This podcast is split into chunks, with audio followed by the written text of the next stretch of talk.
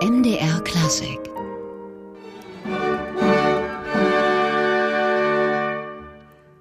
Die Mitteldeutsche Kammerphilharmonie Schönebeck spielte hier Leopold Mozart aus seinem Divertimento Militär. Tja, das Jahr geht zu Ende. Überall in Mitteldeutschland sind die Orchester zwischen Repertoire, Spielplan und Weihnachtskonzerten im Stress. Zeit für uns hier bei MDR Klassik mal ein bisschen auf diese Klangkörper zu schauen, die da so viel leisten. Und das tun wir heute im MDR Klassik Gespräch mit Gerald Mertens, dem Geschäftsführer der Deutschen Orchestervereinigung DVO, mit einem besonderen Blick auf die mitteldeutsche Orchesterlandschaft. Herzlich willkommen, Herr Mertens.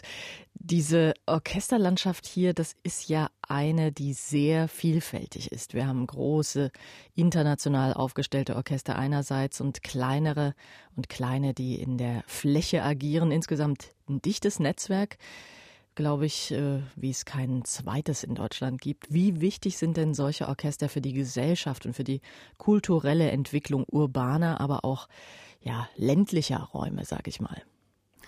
Orchester sind äh, unheimlich wichtig, gerade auch im ländlichen Raum. Äh, wir haben in Deutschland eine reiche Orchesterlandschaft und gerade auch in Mitteldeutschland. Ähm, aber eben diese kleineren Orchester in Schöneberg oder in Halberstadt oder in Aue äh, quer durch das Sendegebiet sind äh, sehr wichtig, weil sie eben in ihrem äh, örtlichen Raum, also im Erzgebirgskreis quasi, da leben 800.000 Menschen, die nicht unmittelbar äh, gleich in die nächste Großstadt fahren, sondern die eben mit ihrem örtlichen Orchester in Annaberg, in Aue, mit ihrem Theater verbunden sind. Und das macht diesen besonderen Reiz dieser kleineren und mittleren Orchester in den ländlichen Räumen aus, äh, die dann natürlich auch das Publikum äh, so heranziehen, dass dann, äh, wenn die Menschen auch erwachsen sind, dann eben sagen, so jetzt fahren wir mal in die nächste Großstadt nach Dresden oder nach Leipzig, nach Chemnitz, ins Theater, ins Orchester. Und die Grundbildung sozusagen funktioniert ja gerade über diese kleineren Theater und Orchester. Nun sind ja die großen Orchester in den Städten wichtige Standortfaktoren. Das hat man, glaube ich, auch mittlerweile erkannt. Wie sieht es da auf dem Land aus, Herr Mertens? Auch da will man ja Firmen vielleicht ansiedeln, Gewerbe entwickeln. Welche Rollen spielen da solche kulturellen Angebote gerade auch durch die Orchester als Standortfaktor? Das Bewusstsein dafür, dass Theater und Orchester und weitere Kulturangebote in den kleineren Städten, in den ländlichen Räumen wichtige Standortfaktoren sind. Man hat früher mal von weichen Standortfaktoren gesprochen. Ich glaube, heute kann man schon von harten Standortfaktoren sprechen, sind wahnsinnig wichtig. Denn wenn Sie dort mittelständische Unternehmen oder auch größere Industrien ansiedeln, ob das nun Plauen Zwickau ist äh, mit einer großen deutschen Autofirma oder andere Bereiche, äh, dann ist es auch wichtig, dass Sie äh, dort wenn sie dort entwickeln, äh, den Ingenieuren, die dorthin kommen und auch dem Führungspersonal sagen können, wir haben hier gute Schulen, wir haben hier tolle Kindergärten, aber wir haben eben auch ein reichliches Kulturangebot. Das sind wichtige Faktoren auch für Wirtschaftsentwicklung und Industrieansiedlung. Dann haben wir ja die beiden Orchestertypen, die großen in den Großstädten, die auch internationale Ausstrahlung haben und die kleineren, die vielleicht nur regional wahrgenommen werden. Da könnte man ja jetzt sagen, das ist doch ein bisschen ungerecht. Die Großen haben erstklassige Bedingungen, die Musiker verdienen gut und können auch noch auf Tourneen gehen in die Welt. Und die anderen, die Kleinen, die müssen die Fläche bespielen, sind immer in der Provinz unterwegs, die haben vielleicht keine so guten Bedingungen, auch Probenbedingungen, sind eher selten auf Tournee und von der Bezahlung können Sie natürlich auch nicht mithalten. Sie vertreten als Deutsche Orchestervereinigung ja beide. Wie gehen Sie damit um? Äh, in der Tat haben wir eine sehr große Bandbreite der international renommierten Spitzenorchester zu den kleinen Regionalorchestern und äh, auch das Problem, äh, wenn man das so sagen darf, dass die Musiker ja letztendlich alle die gleiche Ausbildung genossen haben. Die sind alle durch eine Musikhochschule gegangen und haben dann nach ihrem Studium im Grunde genommen geschaut, wo können sie was werden und je höher qualifizierten, desto höher kann man dann auch sein berufliches Leben nachher verbringen. Aber insgesamt ist es halt so, dass dass es doch ein breites Bewusstsein gibt, dass man auch in einem kleineren Orchester mit einem sehr viel engeren Kontakt zum Publikum äh, eine sehr, sehr große Wirkung erzeugen kann. Und ich glaube, die, die Breite äh, gehört genauso dazu wie die Spitze. Also ohne Breite der vielen kleineren Orchestern gibt es dann am Ende des Tages auch keine hohe Qualität in den großen Spitzenorchestern. Das hängt unmittelbar miteinander zusammen. Welche Bedeutung haben denn die kleineren Orchester als Entwicklungsstätten für Musiker, die dann vielleicht auch irgendwann mal an größere Orchester wechseln oder sogar zu einem Spitzenorchester? Die kleinen und mittleren Orchester sind äh, sozusagen die Grundschule, wenn man das so sagen darf. Und äh, wer sich dort bewährt, hat natürlich dann auch die Chance, in einem größeren Orchester dann eine Stelle zu bekommen. Aber die kleinen Orchester haben eben auch die Funktion, äh, ähm, dass Musiker dort beispielsweise in der örtlichen Musikschule noch unterrichten, dass sie Kammermusik machen, dass sie in vielfältige andere Art und Weise in ihre Stadt, in ihre Region hineinwirken. Das unterscheidet sie ein Stück weit auch von den großen Orchestern, den großen urbanen Zentren ja sitzen, wo die Struktur wieder eine ganz andere ist, wo vielleicht sogar mehrere Orchester, mehrere Theater in einer Kernkonkurrenz sind. Insofern die Orchester auf dem flachen Land sind ja dann meistens auch haben Alleinstellungsmerkmal, weil sie die einzigen sind, die dort Musikkultur und äh, ähm, Theater und Musiktheater insgesamt bespielen. Nun gibt's ja, glaube ich, Herr Mertens, auch recht erfreuliche Nachrichten. Das Jahr ist äh, ja quasi bald zu Ende. Und wenn man Rückschau hält auf die vorhergehenden Spielzeiten oder die aktuellen oder auch die diversen Sommerfestivals, wie ist denn der Zuspruch zur klassischen Musik insgesamt? Weil da ja auch äh, eine ganze Menge Wichtigkeit drin steckt für die Relevanz der Orchester. Der Zuspruch zur klassischen Musik ist erfreulicherweise am Wachsen. Das hängt teilweise mit den äh, Musikfestivals zusammen, die halt im Sommer oder in äh, besonderen Zeiten halt ein besonderes Publikum ansprechen. Und gerade der MDR Musiksommer oder auch andere Festivals äh, haben da eben eine andere Herangehensweise, weil sie nicht diese Schwelle des Konzertsaals bedeuten, die überschritten werden muss, sondern weil sie eben in ungewöhnlichen äh, Räumen äh, auf dem Land in doch sehr gut zugänglichen Konzertstätten stattfinden. Ähm, das ist also ein ganz wichtiger Faktor. Auch insgesamt beobachten wir mit den neuen Konzerthäusern, ausgehend von der Elbphilharmonie, aber auch vielen anderen neuen Konzerthäusern, dass der Zuspruch zu klassischer Musik, aber auch zu anderen Formen von Musik, also Filmmusik, Film-Live-Konzerte und viele neue Konzertformate insgesamt zunimmt, was in den vergangenen Jahren so nicht der Fall war. Also wir haben schon einen deutlichen Trendwechsel in Richtung äh, mehr äh, Publikum für klassische Musik. Im MDR Klassikgespräch heute Gerald Mertens, der Geschäftsführer der Deutschen Orchestervereinigung, mit dem wir ein bisschen auf den Zustand der mitteldeutschen Orchesterlandschaft schauen wollen. Herr Mertens, Sie hatten es vorhin schon erwähnt, ein Teil des Aufgabenbereichs der Orchester ist die musikalische Bildung. Und das bedeutet ja nicht nur, dass Orchestermusiker an Musikschulen unterrichten, sondern das ist ja auch äh, Teil der Orchesterarbeit an und für sich, ne? Das hat sich in den vergangenen Jahren deutlich entwickelt. Früher sagte man, na ja, das Orchester hat einen Kulturauftrag und das war's dann. Heute sagt man ganz klar, nein, nicht nur Kulturauftrag, sondern eben auch Bildungsauftrag. Und der äh, äußert sich ja auch in sehr vielen Musikvermittlungsprojekten, Education-Projekten. Äh, Orchestermusiker gehen in das Klassenzimmer, stellen ihre Instrumente vor. Es gibt Mitmachkonzerte. Es gibt ganz viele neue Formate, um junge Menschen, aber auch ältere Menschen für klassische Musik und für Musik Musik insgesamt äh, ähm, zu gewinnen. Und ähm, das ist ein ganz wichtiger Faktor, der in den letzten 15 Jahren, also seit der 2000er Wende, ähm, sich deutlich entwickelt hat. Sie haben sich, Herr Mertens, bei uns Musik gewünscht aus der Region, die Erzgebirgische Philharmonie Aue mit Mendelssohns Konzert für zwei Klaviere. Warum das? Äh, Mendelssohn hat ja äh, sehr viele schöne Stücke geschrieben, aber dieses Konzert für zwei Klaviere gehört wirklich zu den Raritäten und es ist sehr schön, dass die Erzgebirgische Philharmonie das so schön eingespielt hat. Dann hören wir da mal rein. Alexander und Christian Meinl am Klavier und die Erzgebirgische Philharmonie Aue unter ihrem Chef Naoshi Takahashi.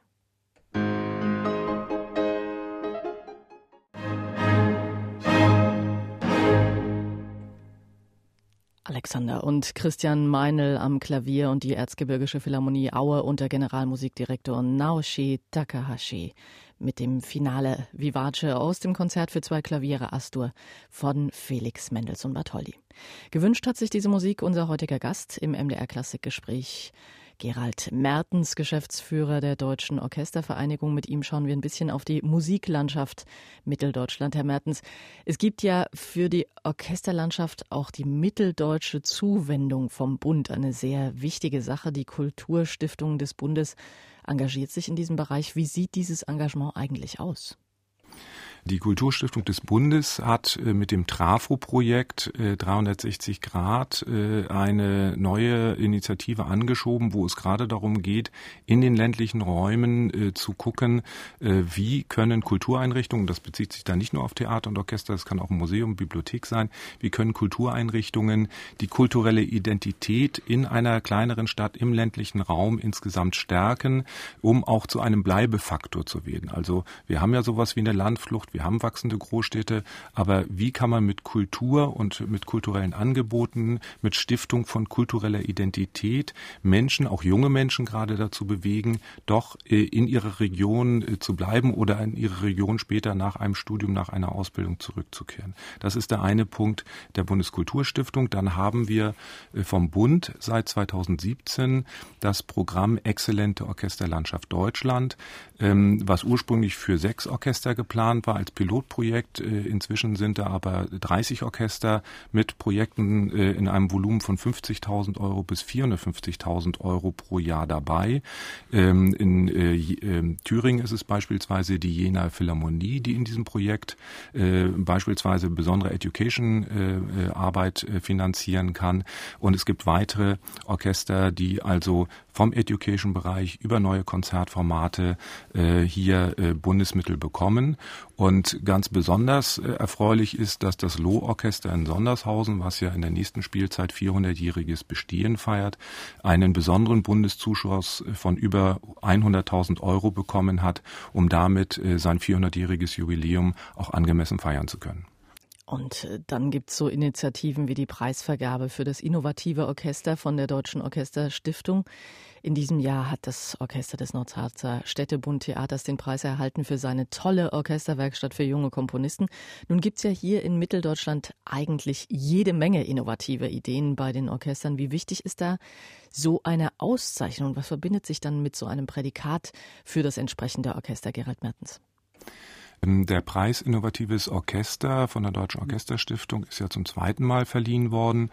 Und dass der Preis äh, nach Halberstadt ging äh, mit der Orchesterwerkstatt, äh, zeigt eben, wie auch das Auge auf die sogenannte Provinz geworfen wird. Und in Halberstadt, die, die Orchesterwerkstatt ist wirklich einzigartig, weil dort junge Schülerinnen und Schüler, also ab dem Alter von 12, 13 Jahren, ihre Kompositionen, die sie für ein großes Sinfonieorchester geschrieben haben, mit dem Orchester des Stadttheaters einstudieren können und dann auch aufgeführt bekommen. Und äh, ich hab, bin selbst mal da gewesen und habe wirklich eine erstaunliche Qualität äh, feststellen können dieser jugendlichen Komponisten, äh, die also quasi Filmmusik gespielt haben, äh, äh, dann erstmalig gehört haben, wie das Orchester da spielt, die ein Feedback von den Orchestermusikern bekommen, wie der junge Komponist da bestimmte Stellen geschrieben hat und das dann sagt, Mensch, das das kann ich auf dem Kontrapass so eigentlich gar nicht spielen. Überleg doch mal, ob du das vielleicht so und so machst. Also da findet ein unheimlicher Austausch äh, statt und ich weiß auch, dass äh, junge Schüler, die da durchgegangen sind, heute Komposition studieren und irgendwann dann natürlich auch mal als professionelle Komponisten die Orchesterlandschaft wieder bereichern werden. Also das sind so Projekte, wo man sagt, das hätte ich jetzt in der Provinz eigentlich nicht erwartet, aber gerade dort finden eben solche Dinge statt und solche Blüten gibt es halt überall. Sie müssen dann eben nur äh, entdeckt werden und so ein Innovationspreis Landkreis äh, wirft dann eben auch weit über äh, den Standort hinaus, bundesweit, äh, so ein, ein Schlaglicht darauf und stellt das als sehr gutes Projekt vor und verleitet vielleicht auch andere zur Nachahmung. Also da entsteht auch echte Vorbildwirkung. Da entsteht eine Vorbildwirkung, äh, weil die Zusammenarbeit mit Schulen, mit Schülerinnen und Schülern ist ja ein Kernmoment auch der Orchesterarbeit. Äh, und wenn man dann so ein äh, Kompositionsprojekt dann einbringen kann, dann ist das auch wieder ein Signal für die zeitgenössische Musik, ist es ein Signal für die Komponistinnen und Komponisten, für Musikschulen, für viele andere Bereiche und deswegen ist das so wichtig. Nun haben wir ja gelernt, Herr Mertens, die deutsche Orgellandschaft ist bereits immaterielles Weltkulturerbe. Die deutsche Orchesterlandschaft ist nominiert, die deutsche Orchester- und Theaterlandschaft, muss man sagen, die soll es also auch noch schaffen zum Weltkulturerbetitel. Welche Chancen geben Sie dem denn? Ja, mit der deutschen Theater- und Orchesterlandschaft sind wir ja auch schon wieder Orgelbau auf der nationalen Liste des immateriellen Kulturerbes und die Bundesregierung hat äh, im April bei der UNESCO in Paris den Antrag gestellt, die deutsche Theater- und Orchesterlandschaft auch auf die internationale Liste zu setzen. Äh, der zwischenstaatliche Ausschuss der UNESCO soll hierüber im Dezember 2020 entscheiden. Schon jetzt ist äh, die nationale Liste ein wichtiges äh, Moment, aber der Eintrag auf der internationalen Liste. Also wir kennen die Welterbestätten wie den Bamberger Dom oder andere bauliche Einrichtungen oder das Bauhaus oder oder oder. Aber das immaterielle Kulturerbe soll gerade diesen äh, Bereich des sogenannten immateriellen, also der Orchestertradition, der deutschen Klangtradition verdeutlichen.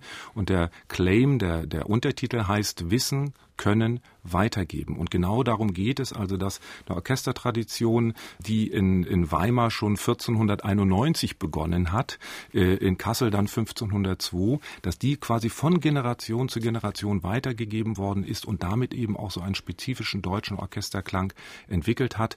Das soll dann auch international von der UNESCO anerkannt werden und wir hoffen sehr, dass das 2020 gelingt.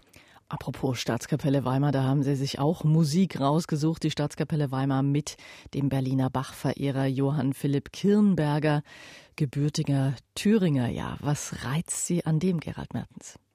Die Staatskapelle Weimar hat sich immer auch schon mit ihrem Kammerorchester auf die Spuren der örtlichen Komponisten begeben, also die Historie so nach Bach. Äh, und das finde ich sehr spannend, wie ein Orchester eben auch seine eigenen Musikgeschichte in der Region nachforscht. Das Thüringische Kammerorchester, das Kammerorchester der Staatskapelle Weimar unter Leitung von Wolf-Dieter Hauschild mit einer Sinfonia in B von Johann Philipp Kirnberger.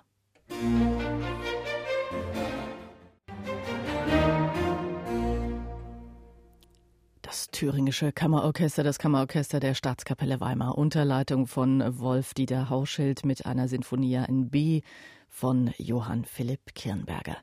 Wir sind heute im MDR Klassikgespräch mit Gerald Mertens, dem Geschäftsführer der DOV, der Deutschen Orchestervereinigung. Herr Mertens, wenn wir über die mitteldeutsche Orchesterlandschaft sprechen oder vielleicht auch die Orchester insgesamt, dann sind das ja mittlerweile sehr internationale Gebilde. Sie hatten vorhin die Traditionslinien erwähnt, die viele Orchester durchziehen, die teils Jahrhunderte zurückreichen. Wenn da jetzt viele Nationen in den Orchestern sitzen, dann sind das ja auch zwangsläufig viele Ausbildungsschulen, die da ihre Handschriften hinterlassen. Befürchtet man nicht irgendwann eine Profilverwässerung, wenn man das so sagen kann, dass alles immer ähnlicher klingt? Die Befürchtung hat es immer gegeben, dass der Klang durch äh, Zustrom von Musikern aus Asien, aus Amerika, aus anderen Ländern, dass sich der verändert. Das ist ein Stück weit richtig, aber es gibt auch so etwas wie eine Klangkonservierung. Und gerade in den östlichen Bundesländern, also gerade in Weimar und in Dresden, aber auch in Berlin, äh, wo es äh, zu DDR-Zeiten ja auch schon immer die Verbindung zwischen dem örtlichen Orchester und der örtlichen Musikhochschule gegeben hat und wo es heute auch eigene Orchesterakademien der Orchester gibt, äh, wird sehr darauf geachtet, doch eine bestimmte Spielweise, eine bestimmte Klang- und äh, Orchestertradition weiterzugeben. Und das wird ganz deutlich, wenn man mal die Gelegenheit hat, live zwei Orchester, zwei unterschiedliche Orchester hintereinander spielen zu hören. Dann merkt man wirklich, die haben einen unterschiedlichen Klang. Das hängt an Kontrabässen, das hängt an Hörnern, das hängt an Klarinetten, Trompeten. Also das ist schon ein, ein, ein äh, sehr unterschiedlicher Klang. Und insofern finde ich das auch sehr spannend zu verfolgen, wie eben äh, eine Orchesterakademie eines Orchesters dann die nächste Musikergeneration mit einer Klangtradition äh, heranzieht. Und das ist ja auch ein gesellschaftliches Vorbild. Wir haben das unlängst erlebt in Chemnitz, als die Robert Schumann Philharmonie ein Zeichen gesetzt hat gegen Nationalismus oder auch das Gewandhausorchester und die Sächsische Staatskapelle mit ihren gemeinsamen Konzerten unter Herbert Blomstedt. Der Beispiele gibt's ja noch mehr. Im Orchester muss das ja funktionieren. Da müssen zum Teil viele Kulturen auf relativ engem Raum miteinander klarkommen und ein gemeinsames Ziel erfolgen. Wie klappt das so im Allgemeinen aus Ihrer Erfahrung heraus? Äh, das klappt in den Orchestern eigentlich sehr gut. Ähm, also ich habe da auch schon ein Orchester erlebt, ähm, wo dann Musiker, die aus bis zu 20 Nationen kommen, gemeinsam ein Kochbuch verfasst haben. Also da haben die Musiker äh, wirklich aus ihren Nationalitäten, aus Korea oder aus Großbritannien oder aus Schweden, woher sie auch immer kommen, dann ihre Nationalrezepte in ein Kochbuch des Orchesters geschrieben. Das finde ich ist ein sehr schönes Bild, äh, wie dann auch unterschiedliche Strömungen zusammenfließen können und sich dann, sei es in einem Kochbuch, aber sei es eben auch auf der Bühne vereinen.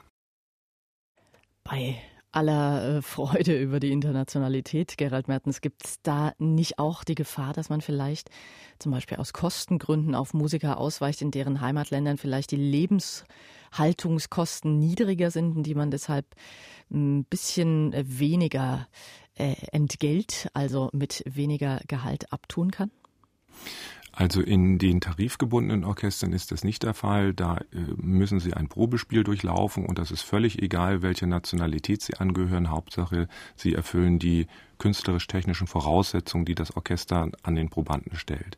Ein Problem stellen dann eher äh, die Fragen Aushilfsmusiker dar, wie die vergütet werden, oder ein anderes Problem, zu welchen äh, Konditionen Orchester aus dem ehemaligen Ostblock, das ist heute dann schon nicht mehr Polen oder Tschechien, sondern das ist eher Moldawien oder Weißrussland, zu welchen Konditionen die dann auf dem deutschen Markt äh, Konzerte anbieten und womöglich in der Regel selbst ausgebeutet werden. An dieser Stelle wenden wir den Blick mal wieder unseren Orchestern zu, jetzt mit dem Loh-Orchester.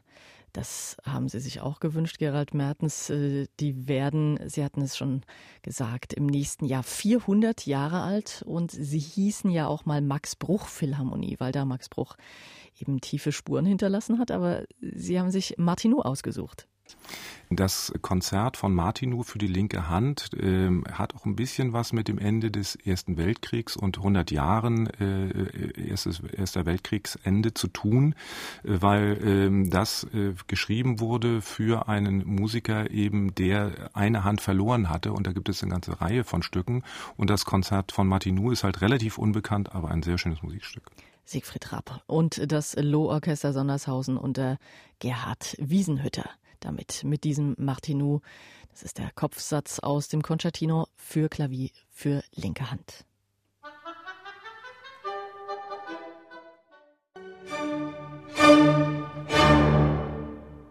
Kann man sich kaum vorstellen, dass das wirklich nur mit der linken Hand zu spielen ist Siegfried Rapp und das Lohorchester Sondershausen unter Gerald Gerhard Wiesenhütter war das mit dem ersten Satz aus Bohuslav Martinus Concertino für Klavier, wie gesagt, nur mit der linken Hand zu spielen, komponiert 1926 für den Kriegsinvaliden Pianisten Ottokar Hollmann. Und das war eine Wunschmusik von Gerald Mertens heute hier im MDR Klassikgespräch der Geschäftsführer der Deutschen Orchestervereinigung. Herr Mertens, wenn wir auf die Orchester schauen, dann gibt es ja eine erfreuliche Entwicklung, nämlich die der Geschlechtergerechtigkeit. Nicht nur im Orchester, auch am Pult in Mitteldeutschland stehen mittlerweile drei Generalmusikdirektorinnen vorm Orchester. Die Bundeskanzlerin hat ja vor einiger Zeit gemeint, man solle nicht nur Frauenquoten anstreben, sondern die Parität. Wie sieht es denn bei den Orchestern aus? Ähm, die Geschlechterverteilung in den mitteldeutschen Orchestern äh, ist im Moment bei 30 Prozent Frauenquote insgesamt gerechnet. Aber wenn man sich das im Detail anschaut, ist es so, dass in der Kohorte zwischen 25 und 45 Jahren die Frauen inzwischen überwiegen. Man kann also sagen, die Zukunft der Orchester ist mehrheitlich weiblich. Das, dieser Trend wird sich auf jeden Fall fortsetzen. Nun wollen aber Frauen äh, vielleicht doch mal Familie, Kinder, da muss die Mama dann doch öfter mal so ein kleines bisschen zurückstecken. Zumindest war das traditionell so. Das sind ja dann Ausfälle, mit denen ein Orchester planen muss. Wie passiert das normalerweise? Äh, da werden dann in der Regel Vertretungskräfte eingestellt äh, für zwei, drei Jahre. Also das funktioniert eigentlich ganz gut und äh, wird auch von den, von den Orchestern, von den Managern so akzeptiert, weil jede Frau und auch inzwischen immer mehr Männer nehmen dann Elternzeit und das ist eine völlig normale Entwicklung. Und die drei Damen am Pult hier in Mitteldeutschland hatte ich schon äh, kurz angesprochen, in Magdeburg, Halle und Görlitz. Johanna Malwitz in Erfurt hat ja den Sprung gemacht ans etwas größere Theater in Nürnberg. Da scheint es doch, Herr Mertens, als ob sich auch da alte Vorurteile zunehmend verflüchtigen. Äh, in der Tat gibt es immer mehr Frauen, die auch äh, eine Chefposition übernehmen. Das wird ja in Halle, in Magdeburg der Fall sein ab nächster Spielzeit. Und äh, in Görlitz ist es jetzt schon soweit, auch in Bautzen, Judith Kubitz, die dort dirigiert und als Intendantin tätig ist. Also da gibt es in der Tat eine aus meiner Sicht sehr erfreuliche Entwicklung.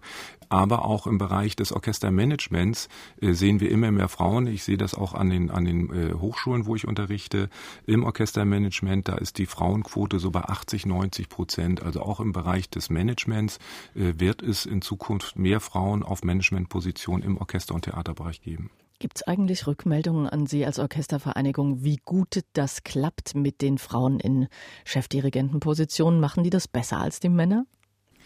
Also im Grundsatz gibt es da keine Unterschiede. Aus meiner eigenen Wahrnehmung sehe ich schon, dass eine Frau mit einem Orchester äh, anders umgeht, auch anders kommuniziert als ein Mann. Also dieses, Entschuldigung, kann man als Mann ja sagen, Alpha-Tiergehabe, das ist bei Frauen irgendwie anders und das finde ich auch gut so. Das Alpha-Weibchen, Herr Mertens. Wenn wir jetzt am Schluss nochmal über die äh, mitteldeutsche Musik- und Orchesterlandschaft schauen, ohne da in Einzelheiten uns äh, zu verlaufen, wie sieht die Zukunft aus Ihrer Meinung nach? Ähm, nachdem wir äh, doch viele Jahre, fast 30 Jahre der Konsolidierung, der Fusion, Verkleinerung, Auflösung hatten, sehen, sehe ich jetzt die äh, mitteldeutsche Orchesterlandschaft doch auf einem ganz guten Weg. Wir müssen in den einzelnen Bundesländern sicherlich noch diskutieren, insbesondere Sachsen-Anhalt und Thüringen in der nächsten Legislaturperiode. Aber insgesamt äh, haben wir ein Tal durchschritten und können doch jetzt relativ positiv und optimistisch in die Zukunft schauen. Und mit diesen äh, positiven Aussichten lassen wir es äh, bewenden. Bei uns im MDR Klassikgespräch war heute der Geschäftsführer der Deutschen Orchestervereinigung Gerald Mertens, mit dem wir ein bisschen auf die Situation der mitteldeutschen Orchester geschaut haben. Herr Mertens, herzlichen Dank. Gerne. MDR Klassik